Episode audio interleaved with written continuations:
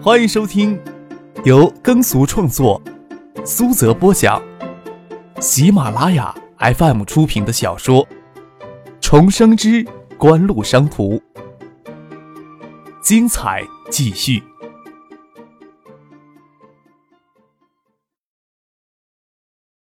第四百二十七集。爱零八手机产能较大，上市前全线铺货，三天的具体数据还没有详细的总结出来。不过，大型的城市已经有了断货追加订单的报单。就目前的良好开局来看，爱达第一个月的两款手机在内地市场的出货总量超过十万台，只怕不会存在多大的问题。内地市场每月总出货量十万只，以市场售价计算，月销售额就接近五个亿。抛开代理商的利润与费用，艾达的营收也不会低于四亿五千万。艾达集团扁平式的代销管理模式，使得营销成本降到最低，留在代理商的利润空间看上不大。但是艾达出货量极高，使得代理商的利润总是相当可观。好在九七年还只剩下不到三个月，也好在艾达的叠机业务已经并入了上市公司，与锦湖在财务上没有直接的关联。不然，今年的百强第一名就要让一家崛起才三年的爱达电子后起之秀了。邮电部直辖的企业丢脸丢惯了，要是电子工业部将百强状元的名单给抢过去了，脸上总不会太好看。这便是锦湖做市场的能力，一下子从这个市场抢占的份额就超过联信、联讯、东兴三家的总和。都不晓得这三家国企的老总此时会有怎样的想法。锦湖在手机业务上投入是巨大的，三五千万美元在锦湖眼里似乎不当回事儿。不过锦湖的收入更为可观，眼下外界还无法推测锦湖的制造成本。以目前的趋势来看，只要 L 九的火爆局面维持半年，锦湖应该能从收回前期的巨额投资了。倒不晓得锦湖再次辉煌的成功，会不会再次的吸引更多的投机资本进入这个行业呢？当然，这几乎是肯定的。邮电部对手机行业实行准入制，除了要求邮电部再次发放手机生产牌照以来，贴牌代工包销的商业模式将是那些投机资本进入这个商业的终南捷径。比起那些，张克更在意 i L 九在香港、新加坡上市这三天的表现。拿 i L 九对香港、新加坡市场进行开荒，是锦湖中的试金行动。在香港、新加坡市场的通讯市场。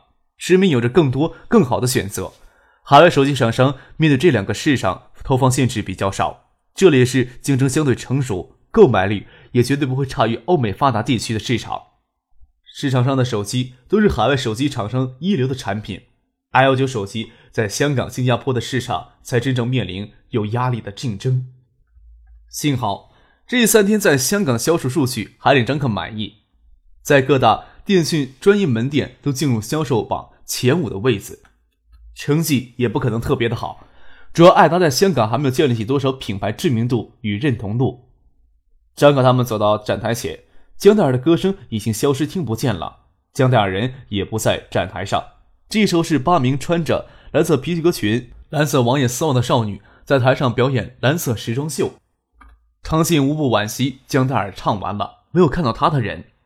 张克倒是无所谓。站在台下看上台内的美丽少女，裙裾飞扬，雪白光润丰腴大腿若隐若现，连里面穿的黑色安全裤也若隐若现。在内地，不要说蓝色网眼丝袜了，连吊带裙在街头都看不见呀。刚刚给赶到香港担任香港销售公司负责人赵海洲看到张克、唐静经过台下张望，还为大老板特意过来巡视活动组织情况呢，忙打起精神，从展台背后的简易更衣室里溜了过来。科长，你过来了，要不要进去指导一下我们工作呢？有什么好指导的？张可见唐庆、陈飞荣倒是跃跃欲试，想到展台后的更衣室去看看，才跟赵海洲走了进去。江黛儿正在里面换衣服，可惜他妈给许巍拿塑料布围着，头露在外面，妙曼的身子只透着淡淡的影子，也不晓得有没有穿衣服，总不能当这么多人面探过头去看两眼吧？啊，你怎么过来了？听说你这几天一直在香港呢。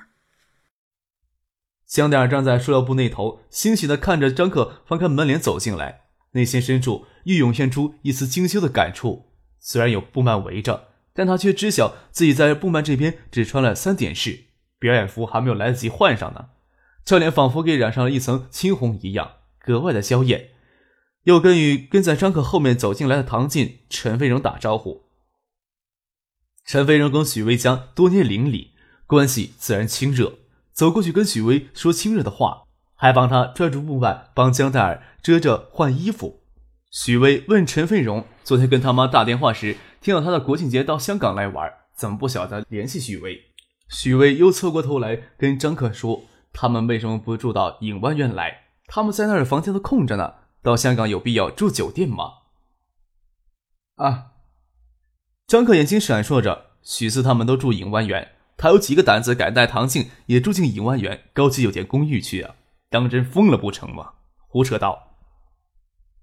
不能让你们找到借口啊，将工作的事情给耽误了。唐静走了过去，帮江黛儿他妈李月如抓住布幔，跟许巍笑着说：“等陈飞荣下一次再过来时，他们一起住到影湾园。”这话呀，说的张可心里咯噔咯噔一跳，抬头看见唐静这么说，抑郁还是有其他意味。唐静的脸先转向布幔后的江黛儿，夸赞江黛儿真的是好漂亮。看着江黛儿娇羞的模样，张克强忍着过去帮忙的冲动，安静坐在一旁不说话。吉兰音色魅惑旋转活动由香港销售公司组织，孙锦香的世纪华音公司配合，配合 I 幺九的市场宣传。先在香港举办三天，接下来去新加坡，再去马来西亚吉隆坡与槟城，然而赛后返回国内配合盛兴旗下的举办类似的巡展活动。坐了片刻，就要回酒店里去，要赶六点半的飞机飞回建业，而剩下江城飞机五点半抵达启德机场，所以他们要赶在五点半钟之前先去机场等盛夏。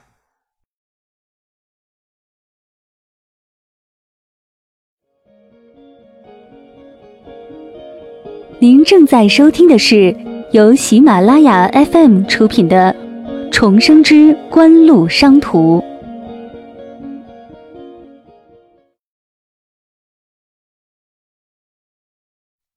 叶剑兵也跟张可他们一起回建业，认真算起来，因为对冲基金的事情，叶剑兵已经困在港岛有五六个月的时间了。十月二号，韩国经济危机总爆发；三号、四号，韩元对美元汇率连续疯狂下挫百分之八点八、百分之九点六，谁都没有预料到会来的这么快，张可也没有想到会这么快，比曾经发生过的历史足足提前了一个半月。幸亏之前没有贪婪。在英军队收手之后，就全线转到韩元战线上，才能准确的抓住这些机遇。韩元汇率的这种狂挫的姿态，简直让人心花怒放。张可也无法判断世界银行与国际货币基金组织对韩国经济采取的救援措施，还不会一成不变遵循历史发生过的轨迹，改变的可能性居多呀。而救援的力度与极强的可能性与极大增强。毕竟，在这金融风暴肆无忌惮的蔓延下去。就会影响到欧美自身的经济安全。这种因为某种因素而导致的历史进程，从这里已经面目全非了。这时候应该对韩元进行平仓的时机了。平仓以后，在韩元外汇远期合约上收益高达一亿五千万美金，加上现货市场的收益，即使前期一部分的利益作为分红提取出来，对冲基金账户里的资金也累计到三亿美元之巨。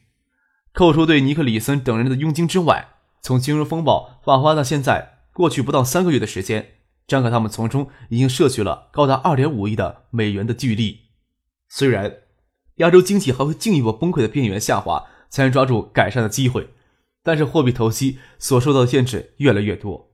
毕竟给货币投机提供延伸的交易工具，投资银行也对这场愈演愈烈的金融风暴也感到了后怕。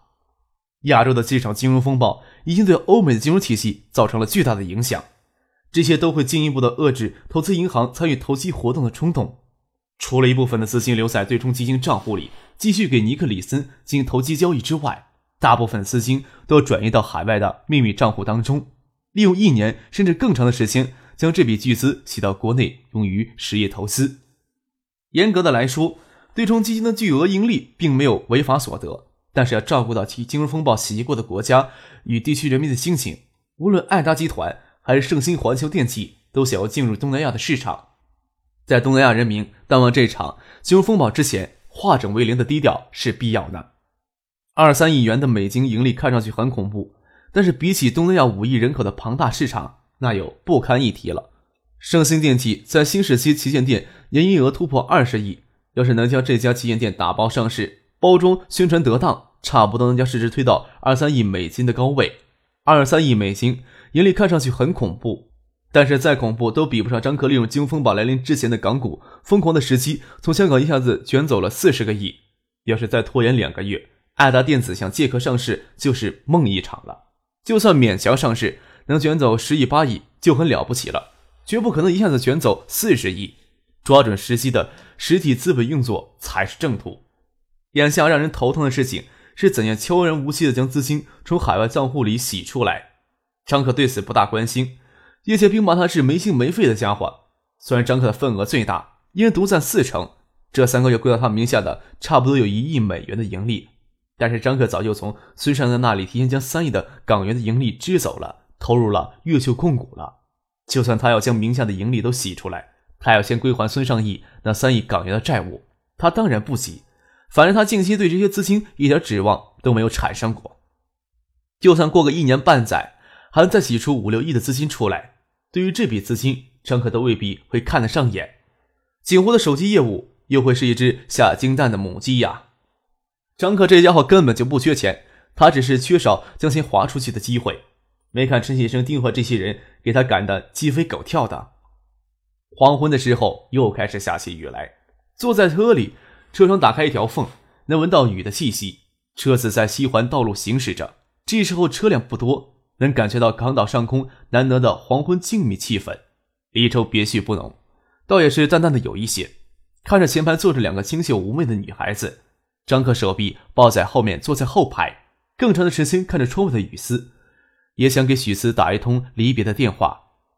先在接机大厅等盛夏出来，张克才与陈飞荣、傅俊去候机大厅办出境手续。叶剑兵与他的两名助理则是准时出现在机场，要走进贵宾室。张可将唐静柔腻的身体搂在怀里，唐静嘴唇附在张克的耳边，轻声的跟他说：“要不要给他打个电话？”张克低下头，看着唐静清澈明媚的眼睛，摇摇头，说道：“不用。”又将他的身体搂紧了一些。唐静看着张克身体依偎在他的怀里，跟他说：“你打吧，你跟别人在一块的时候，也希望你是想着我的。”你是一个贪心鬼，一定要想着我，不然我就不饶了你。